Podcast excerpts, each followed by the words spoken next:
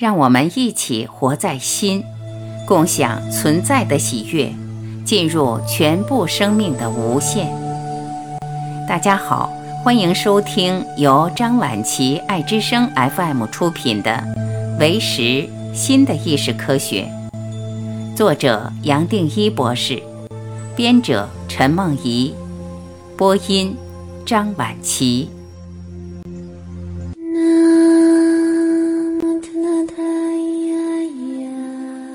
四十五，一位好的老师。这几句话你应该也听过，我一提再提。我写这些全部生命系列的作品，是希望为你解开许多观念，然后把你带到一位最好的老师的门口。或许你现在再一次读到这些话，还会觉得只是一种比喻，你也可能仍然不明白我的用意。不知道要把你带到怎样的好老师的门口。这一次我会清楚表达，在我心目中，一位好老师的角色应该是什么。我相信你读完后，自然会得出你个人的结论。一位好的老师，在我看来有两个角色。首先，为了让学生省掉不必要的冤枉路，他可以尽快将什么不是做一个清楚的表达。你可能会愣住，什么是什么不是？到底不是什么？我会强调，一位好老师要清楚表达什么不是，指的也只是把你过去的洗脑或累积的制约彻底打开，为你排除这种其实不存在的障碍。既然我们不可能用任何话或道理将真实讲清楚，一位好老师能做的，最多也只是将什么不是点出来。这么做就像是为你把遮住太阳的云挪开，或者就好像你本来走在一个轨道上，而它突然带出一个力量，把你推到另一个轨道上。这样的好老师可以为你省下的不只是眼前的几年，也不只是这一生。透过这样的提醒，他为你省下的很可能是数不完的生生世世。好，让我再试着表达的更具体一点。你从出生到现在一生所有的注意，都集中在数不完的客体。你是透过对一个客体又一个客体再一个客体不断的观察和比较，才不知不觉得出一个小你的印象，而接下来又发生一个完整的世界的观念。可以说，你这一生从出生到这一刻，始终有一个共同的机制在运作，这样的机制从来没有停过。这个不断运作的机制，也就是前面提过的客体化。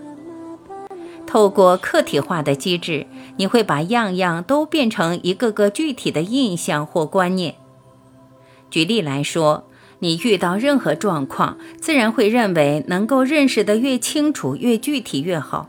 而且，你甚至也把这样的要求带到修行，希望我能表达的越具体、越有说服力越好。假如你认为某句话不够清楚，当然也会希望我能进一步用别的方法再解释一次。但最有趣的是，假如我选择用很简单的话来解释，甚至是用最简单明了的表达，那么你可能反而会觉得，修行怎么可能这么简单？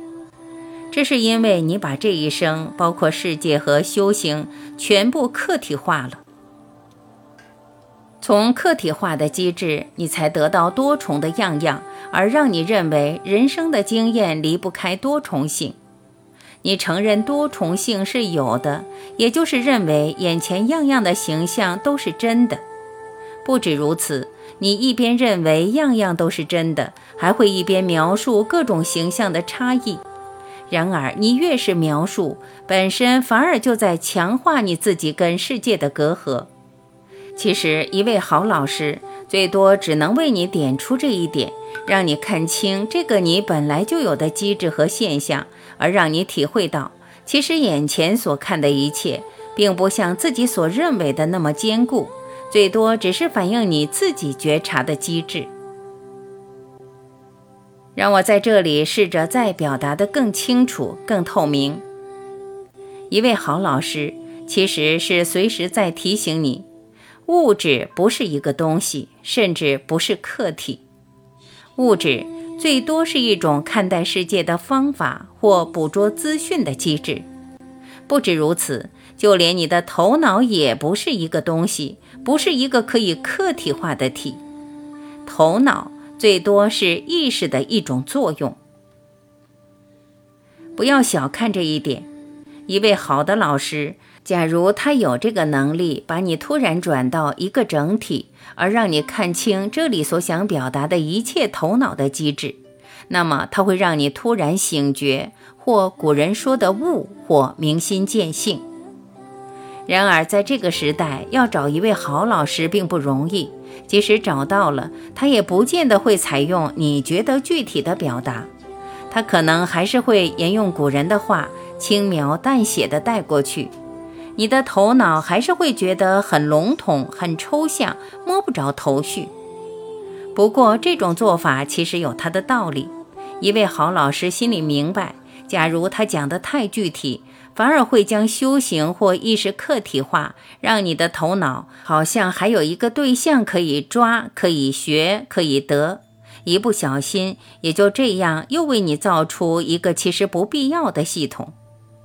是这样，他也就可能选择继续用古人的方法来表达，至少这是老早已经得到证实的做法。但是我总认为时代不同了。人类的发展是不可思议的快，聪明是不可思议的进步。讲人类当然也包括你。到了这个时候，我倒并不认为头脑的理论或逻辑一定会为你带来什么抵触、障碍或矛盾。尤其在我看来，站在修行的角度，理论和实物其实是两面一体。我的意思是。相对和绝对其实是可以完全重叠，而且互相支持。这一点不只是看法，而是事实本来就是如此。过去的做法有它的道理，毕竟无论哲学或其他领域，过去的语言都不够精确，不知不觉也就好像带来一种矛盾。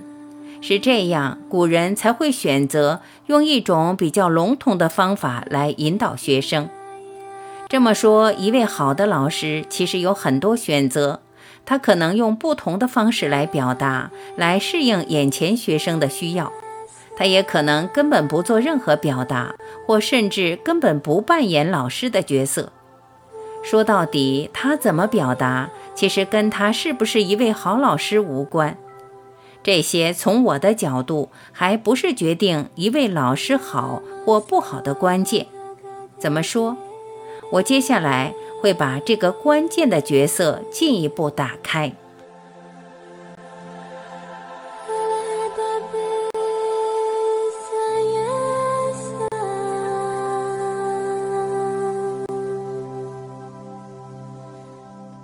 提笔